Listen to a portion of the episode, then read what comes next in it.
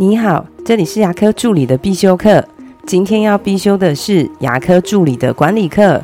该不该体谅职场妈妈呢？最近收到一个助理的问题，他是一位助理长，平常要负责排班。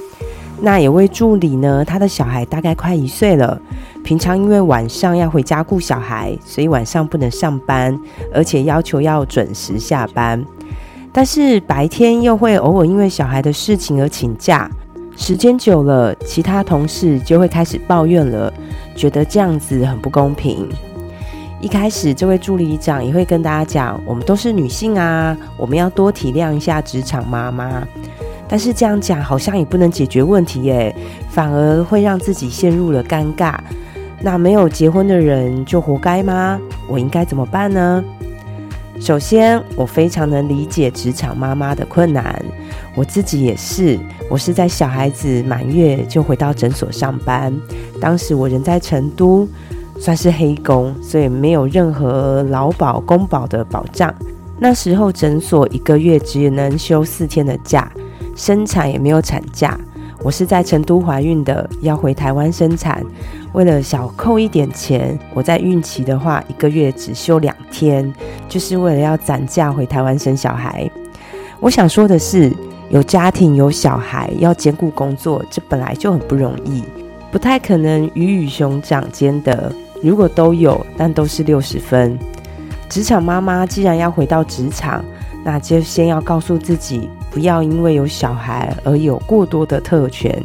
诊所可以适当的宽容，但也不是无限的宽容。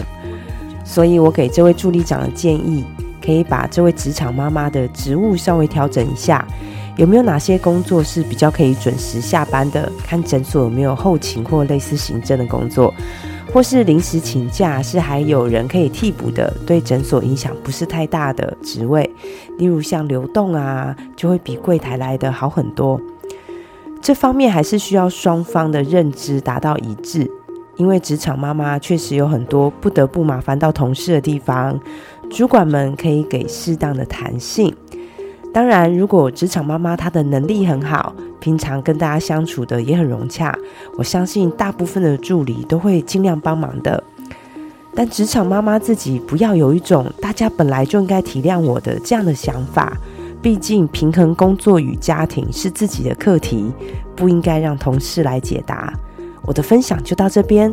如果今天的内容对你有帮助的话，请帮我下载下来或分享出去，让更多人听得到。如果你对牙科管理、自费咨询或助理培训有任何问题，欢迎留言给我，或者是在龙语牙体技术所的粉丝专业可以找到我。下次再见了，拜拜。